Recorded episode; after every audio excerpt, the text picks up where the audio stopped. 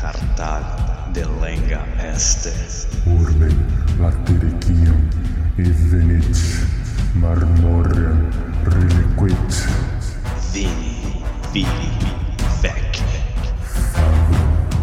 esse suae cenque fortunae Ceterum, Cenceu, Cartagine, F. Delendem.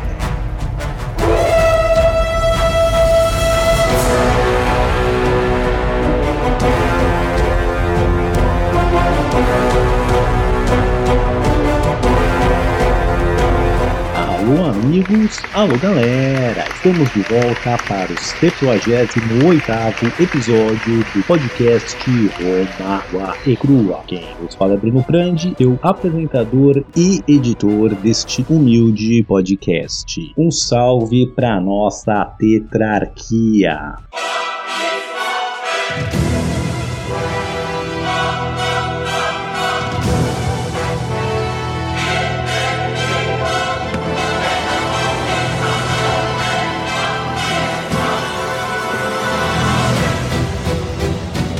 Imperator Maximus Nicolas Frandi.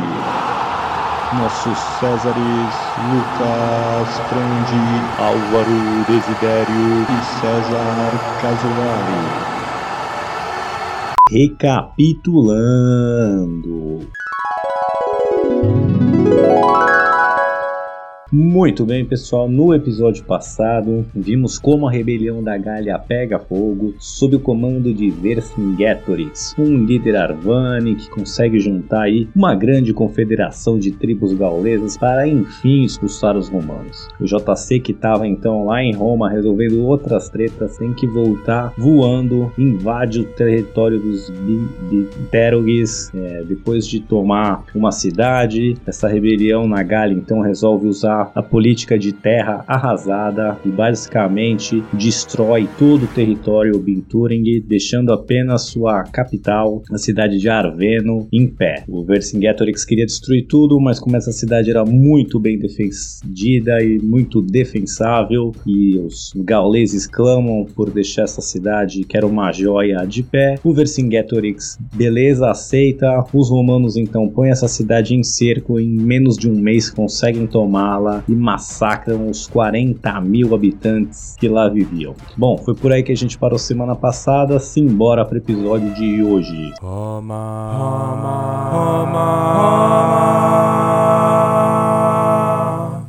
Roma, nua e crua. Bom, pessoal, o episódio de hoje tá a mil também, então sem muitas delongas, vamos aqui fazer um breve balanço do que como tá essa rebelião e para onde ela tá indo. A gente já sabe que tem um terço da Galha em revolta e apesar, né, dos romanos terem tomado aí a cidade de Avar conseguir é, massacrar os 40 mil habitantes, eram só cerca de 10 mil soldados, os outros seriam civis, então e esse nem era um impacto muito grande é, para a guerra em si. Essa o motivo dos romanos tomarem essa cidade. É para só manter uma linha de suprimento aberta. As rebeliões já estavam, como eu disse, tomando um terço ali do que seria do centro da Gália até o, o sudeste da Gália ali, pegando até partes do Atlântico Norte. Tirando aí o cantinho belga que tinha entrado em rebelião antes, basicamente toda a Gália está em rebelião, tirando os belgas e tirando ali as tribos é, mais fronteiriças com as províncias romanas mesmo, os Edos e outros. Bom, então tomada a cidade, o JC então vai consolidar todas as suas tropas. Lembrando que ele tinha 10 legiões ali na Gália com ele. Então ele agora vai dividir essas tropas em dois. Ele vai ficar na liderança de seis legiões e vai partir então para a cidade de Gergovia, que era a capital ali da tribo do Vercingetorix, dos Arvanes. Então era mais ou menos. Ele queria direto para as cabeças, queria logo tomar a capital da principal tribo e do líder dessa rebelião. E outras quatro legiões ele ia deixar com o Labienus, que ia atacar mais o, o Júlio César ia então para o sudeste, na direção dessa cidade de Gergovia. O Labienus ele vai para nordeste, então eles vão abrir meio que um V, né? Cada um para um lado, assim, e vai tomar na direção da tribo dos Parisi, na direção da cidade, a capital deles que era Lutécia. Essa tribo dos Parisi, essa capital Lutécia aí vai ser onde vai ser a Paris, né? Do futuro, até daí que veio o nome por causa causa da tribo dos Parisi, Paris, Paris. Mas já tinha uma cidade lá que chamava Lutécia e o Labienus vai pra lá. Essa era outra tribo muito forte, então mais ou menos o, o JC pensa, vou atacar direto a, a cidade da tribo principal e a segunda principal e assim, com sorte, dar um golpe bem dado nessa resistência e quebrar as pernas aí dessa rebelião. Bom, essa semana a gente vai com o JC atacar a Gergóvia, a gente vai dar uma olhadinha como o Labienus se sai na semana que vem, então vamos focar aqui no JC. Então, com as suas seis legiões, ele começa a ir para sul, sudoeste para chegar em Gergóvia. O exército gaulês, o que, que aconteceu? Agora vamos dar uma olhadinha no que acontece aí pós a cidade de Avaricum cair. Lembrando, a gente viu antes semana passada, basicamente os 40 mil habitantes vão ser massacrados, mas a gente viu que cerca de uns 800 vão conseguir fugir e se juntar ao exército rebelde ali ao Vercingetorix. Então, essa derrota aí, que parece ter sido uma grande derrota pros gauleses, no final acabou saindo, de certa forma, para a revolta como um todo, foi algo positivo. Por quê? Então, quando esses gauleses que sobraram aí voltam, né, eles voltam com o rabinho entre as pernas ali, vão pedir, né, pro Vercingetorix ali para se juntar e tal. Aí o Vercingetorix, muito habilmente, vai primeiro usar isso de propaganda para todo mundo falar, olha que os romanos estão aí, né, o que eles estão fazendo é massacre, é mulher, criança, é todo mundo na espada, se não faz o que eles querem é, é morte. Então, aquela causa de liberdade, né, fica mais evidente para as outras Tribos, ué, vocês estão apoiando os romanos, os caras que vão matando as nossas mulheres, as nossas crianças, vão co- cometendo aí genocídios, massacres. Então já pega mal né, essa mão pesada aí dos romanos com as outras tribos. E outra coisa que ele vai muito habilmente usar é porque agora Vercingetorix vai conseguir consolidar sua liderança sobre essa confederação de forma muito mais ferrenha. Por quê? Não sei. Ele queria ter destruído todo o território dos Bin- Bintoringues, não deixado nem essa cidade, nada. O pessoal que implorou para ele Não, vamos deixar só essa cidade, a gente vai conseguir defender e tal. pediram, pediram, ele a contragosto aceitou, mas ele fala, tá vendo? Se tivesse feito o que eu disse, não tinha dado essa merda. né? Então todo mundo deu muito mais moral pra ele, ó. Oh, pode crer, a gente tinha que ter feito o que ele fez. Então, é, essa, como eu posso dizer, a gente já viu que a Gália era difícil uma pessoa sozinha, né? Era muito cultural de não deixar poder concentrar na mão uma pessoa só, mesmo da mesma tribo, sempre ia ter, vamos dizer assim, partidos concorrentes. Então, com essa besteira que deu aí, que foi a contragosto do Vercingetorix, ele consegue usar. E todo mundo meio que vai concordar Tá vendo? O cara sabia o que tinha que ter feito, a gente foi contra ele, fez errado. Então agora ele assume controle ainda mais é, ferrenho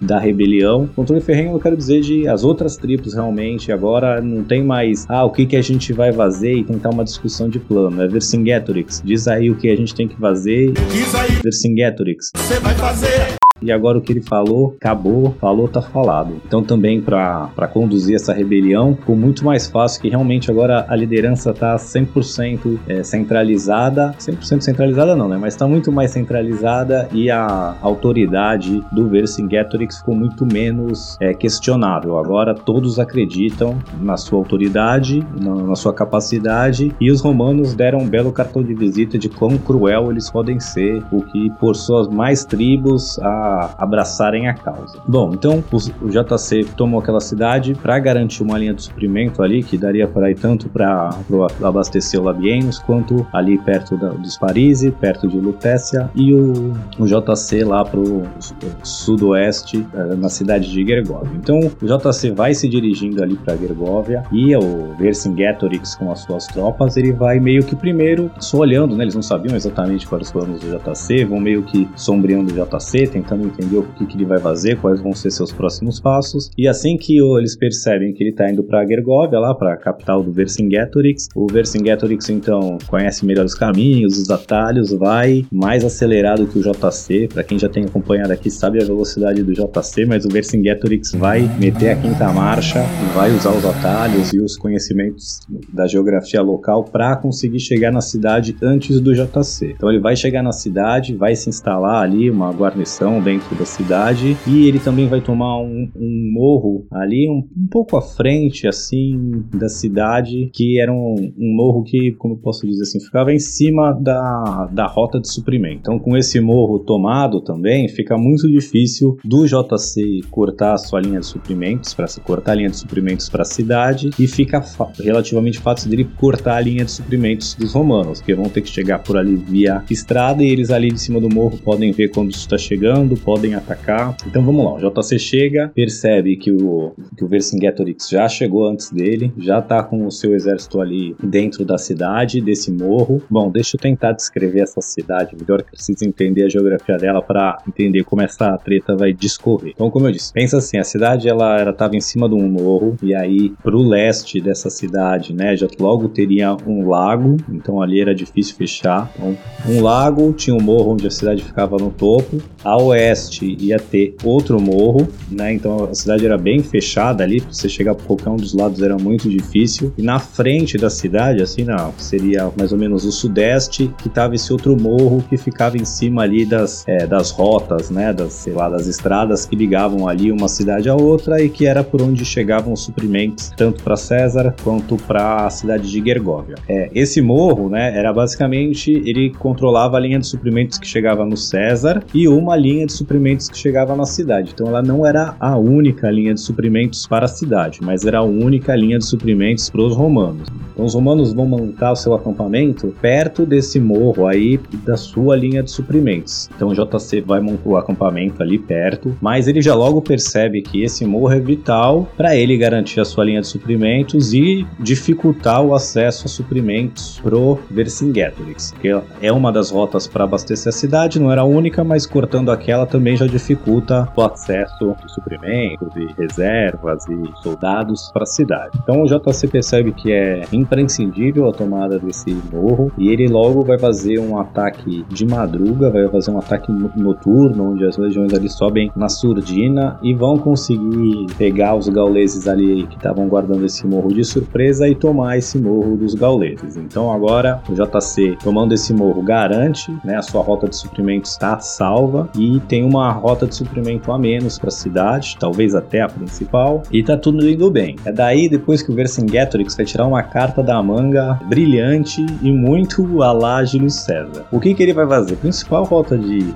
é, abastecimento do Júlio César vinha dos Edos, né, que vinha o território da Gália Transalpina, depois chegava o território dos Edos, que era fronteira, né, a Gália Transalpina era um território, uma província romana, e de lá que se ligavam então ao exército do, do César. Os Edos, eu já vinha falando aqui, eram aliados dos romanos antes de começar a guerra, porém, como toda a tribo gaulesa, como sempre disse, ali tinha mais de um partido, mais de uma facção na cidade. E o Júlio César, recentemente, tinha arbitrado ali numa disputa de quem foi eleito, tinham duas pessoas sendo é, dizendo que tinham sido eleitas, é, tava rolando uma treta ali para quem tinha vencido a eleição e, e assumiu o magistrado local. Como tava nessa treta, o Júlio César arbitrou ali, escolheu quem era o, o vencedor das eleições, digamos assim, e essa outra facção que perdeu a eleição ou foi perdida a eleição a mando do César ficou bem pé da vida e o Vercingetorix sabendo disso vai conseguir contato com essa outra facção aí dos Edos, vai suborná-los e vai conseguir então virar a tribo dos Edos contra os romanos. Parece que o jogo virou, não é mesmo? Então elas vão se juntar ali à rebelião e agora ferrou legal pros romanos, porque é, cortou a sua linha de suprimentos, porque passava pelo território dos Edos, era de lá que saía a linha de suprimento dos romanos. E pior que isso, agora com os Edos revoltosos, são outro exército e outra força inimiga agora na sua retaguarda. Agora não só eles estavam sem linha de suprimentos, como agora eles estavam basicamente cercados. O JC viu que isso é o fim do mundo e de maneira alguma ele pode permitir isso. Então o que ele vai fazer? Ele tomou esse morro e estava com o acampamento montado. Ele vai construir uma trincheira ligando o acampamento romano a esse morro. Vai deixar uma legião tomando conta do acampamento, uma legião tomando conta do morro e vai pegar as outras quatro e vai partir lá para o território dos Edos a milhão. Então ele vai na sua velocidade peculiar, chega lá, é, o pessoal que tomou o poder, essa facção rival aí que se aliou ao Vercingetorix, ele vai chegar logo metendo o pé na porta, vai tirar esses caras do poder aí, vai recolocar a facção pró-Roma, facção mais amigável do seu lado. Então ele vai conseguir logo desfazer esse nó aí que os Edos deram e, e vai ainda cobrar, é, agora que os Edos mandem 10 mil soldados de cavalaria para ajudá-lo. Então o que, que ele queria de pegando essa cavalaria dos Edos? Primeiro aumentar sua força, né? Porque o exército do Vercingetorix aí estimado aí nessa altura do campeonato entre 60 e 70 mil. Os romanos com seis legiões estariam em cerca de 30 mil. Então aumentar as forças para equilibrar e também tirando a cavalaria, que era basicamente a nobreza ali dos Edos, ele quer garantir que quando ele voltar lá para o cerco de Gergóvia, os Edos não vão se rebelar de novo contra ele. E se se rebelarem, beleza, vão se rebelar politicamente porque militarmente os soldados vão estar tá lá todos com ele, ou pelo menos ah, toda a liderança, todo mundo que possa organizar o exército dos Edos vai estar tá lá com ele. Então, beleza, conseguido isso, ele vai voltar correndo lá para Gergóvia. Só que é só ele voltar para Gergóvia que essa facção anti-Roma já começa a espalhar uma fake news dizendo que esses 10 mil soldados que o JC levou para Gergóvia, que ele realmente tinha levado para lá, na verdade o Júlio César reuniu eles e assassinou todo mundo, né? Vai rolar essa fake news aí porque essa facção pró-rebelião, digamos assim, já começa a rolar esse boato. Que vai dar ruim mais para frente, mas por enquanto vamos voltar com César lá para Gergóvia. Não vou registrar-te a Roma no crua. Te farei uma oferta irrecusável. Bom, beleza, o JC chega aí de volta no cerco de Gergóvia com as suas quatro legiões mais a cavalaria dos Edos. Só que ele chega e a situação tá crítica, né? Por quê? Ele tinha deixado duas legiões lá, uma tomando conta do morro, uma tomando conta do acampamento e tranquilo. Só que essas duas legiões ficaram sendo atacadas sem parar. Então elas estão lá nas últimas, né? Não perderam nenhuma das posições, nem o acampamento, nem o morro, mas elas já estavam lá quase abrindo o bico, tão cansadas estão cheios de problemas. E pior, esse tempo que os JC ficou longe, os gauleses ali conseguiram ainda aumentar suas defesas. Então vamos voltar lá para a geografia da cidade. É, tinha o lago, a cidade, outro morro, né? Fora esse da frente que já foi tomado pro, pelos romanos. Mas vamos ali o que ainda não foi tomado. Então tinha o lago, direto o morro da cidade, o outro morro do lado. O que, que o Vercingetorix fez? Primeiro ele dividiu as suas forças. Ele pegou metade e tomou esse outro morro é, que ficava ali a oeste da cidade. E ele construiu um novo muro agora em frente que vinha desse morro, passava pela frente da cidade, ali dando algum, alguns, umas centenas de metros de distância, e ligava até o lago. Então o que, ele fez? Ele fechou agora completamente a cidade, impossibilitando que o Jorge César realmente conseguisse cercar a cidade, cortando todas é, as vias de entrada, né, para receber suprimento. Então não tem mais como é, cercar a cidade. E aí eles construíram mais um outro muro muro na frente ainda da cidade. Então, para tomar agora, vão ter que primeiro passar um muro para depois tentar chegar na cidade e não teria como cercar porque eles tomaram esse outro morro. Porém, né, o que, que o Júlio César vê? Bom, beleza, vocês estão tomando os dois pontos aí, aumentaram a fortificação, porém vocês estão com as forças divididas, né? Então isso de certa forma abre uma brecha ali, porque agora as forças gaulesas não estão concentradas todas só na defesa da cidade. Tem que defender a cidade e esse morro. E o Júlio César voltou voltou Gergóvia a milhão, não para logo tomar a cidade, porque ele já percebeu que os Edos não são mais uma fonte tão confiável assim como eram até agora, né? De ser, não, os Edos são nossos aliados, aliados romanos de longa data, então neles a gente pode confiar. Ele sabe que não, sabe que já tem, né, uma facção que se virou contra os romanos e tá louco para se juntar à rebelião, já havia se juntado, ele diz juntou, né? Mas ele sabe que agora ele não pode contar contar com os Edos nem com a rota de suprimento. Então o que, que ele quer fazer? Ele quer sair de Gairgóvia e se juntar de novo com o Labienos, concentrar suas forças e realmente garantir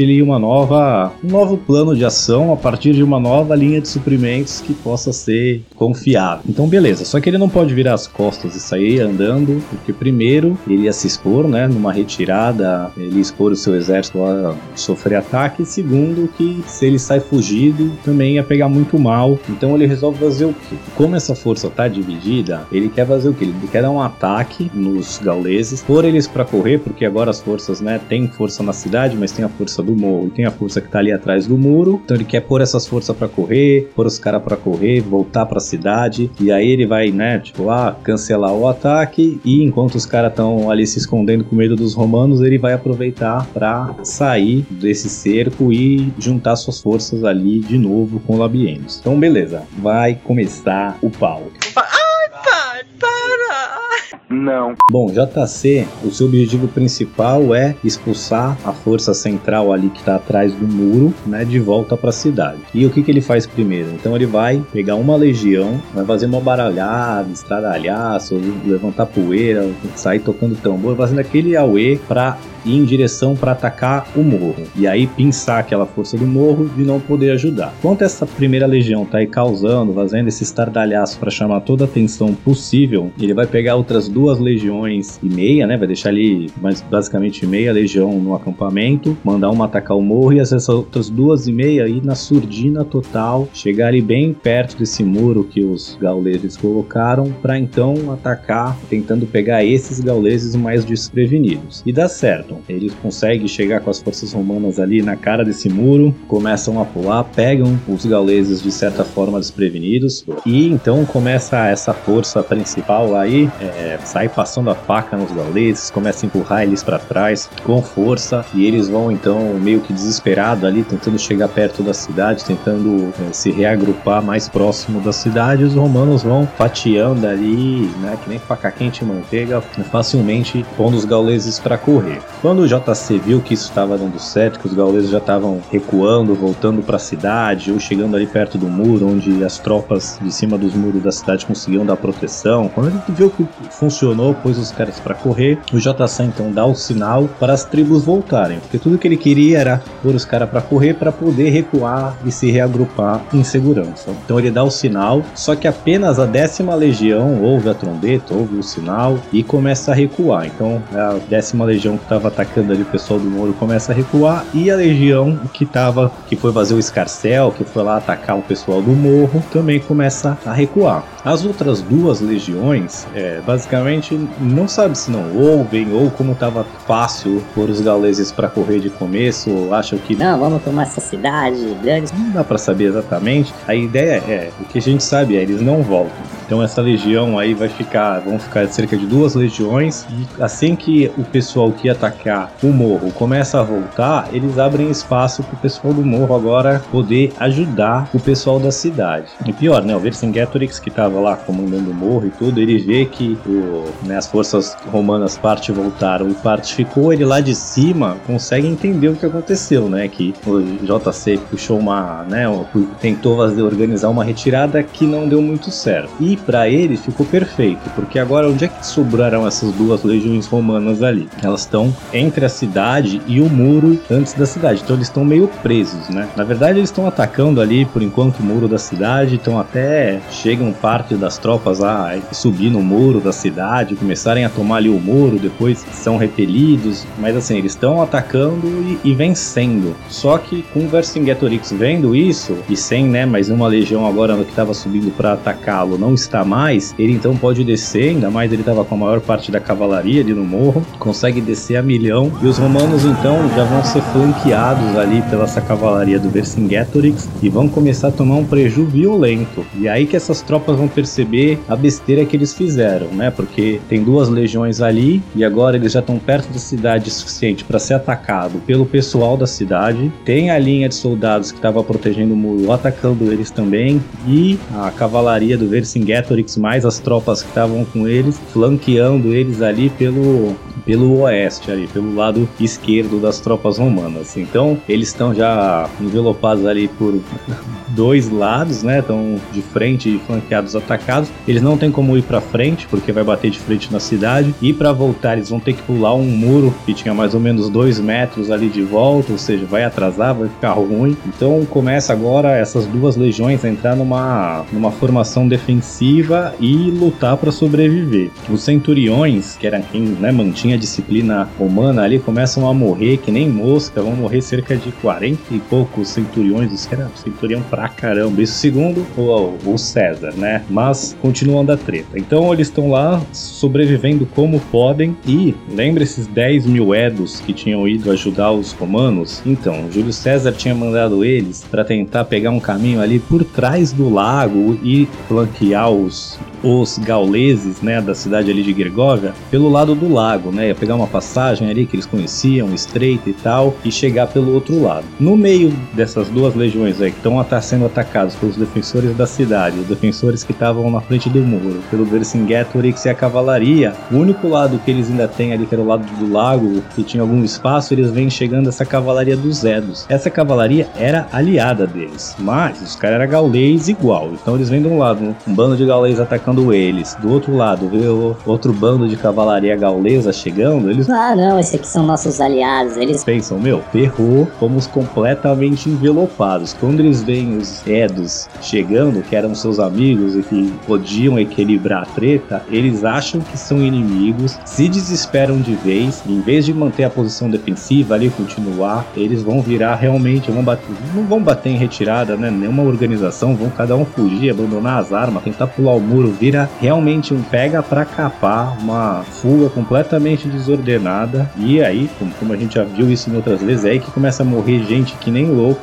Os Edos que tinham chegado para ajudar os romanos, assim que eles chegam, vê os romanos fugir desesperado, não entendem nada e batem em retirada também. Então ficam essas duas legiões aí agora é, fugindo, né? Batendo em retirada, é fugindo pela vida, desesperados, sendo massacrados. E o JC vendo essa, chama essa cagada toda, ele vai pegar a décima, vai pegar as coortes que estavam ali no acampamento e vai se jogar na batalha, mas só para fazer um, dar alguma chance dos caras fugir, para não ter e não ser perseguido, né? Porque o pessoal fugindo desesperado era morto que nem mosca. Então o Júlio César pega a décima ali, mais essas duas coortes, consegue dar uma estabilizada ali, montar uma linha de retaguarda só para o pessoal fugir e não ser perseguido, não ser morto. E aí o Júlio César com isso vai conseguir só evitar que o exército dele seja aniquilado, né? Mas ele vai então organizar ali com a décima um pouco e também logo vai com a décima se retirar, mas aí ordenadamente, mantendo uma linha de retaguarda e vai conseguir fugir. Bom, resumindo, essa é a primeira derrota do Júlio César na Gália. E com isso quebra-se a aura de invencibilidade do Júlio César. Ele, segundo os seus relatórios, aí, segundo suas cartas,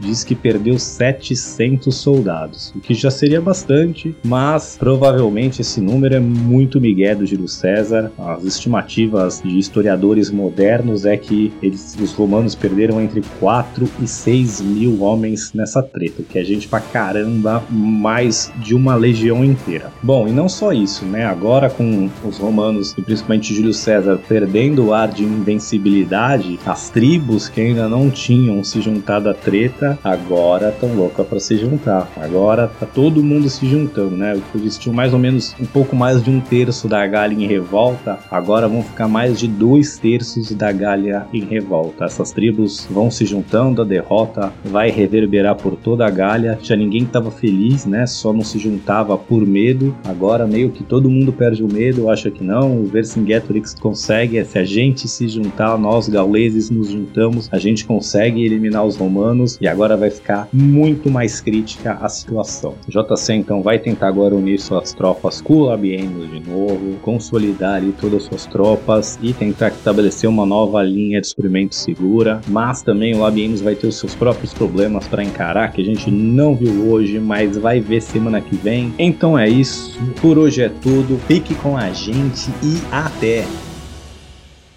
Alô amigos, alô galera, só lembrando que ainda tá muito fácil de participar do nosso seleto grupo de apoiadores carinhosamente apelidados de Tetrarquia.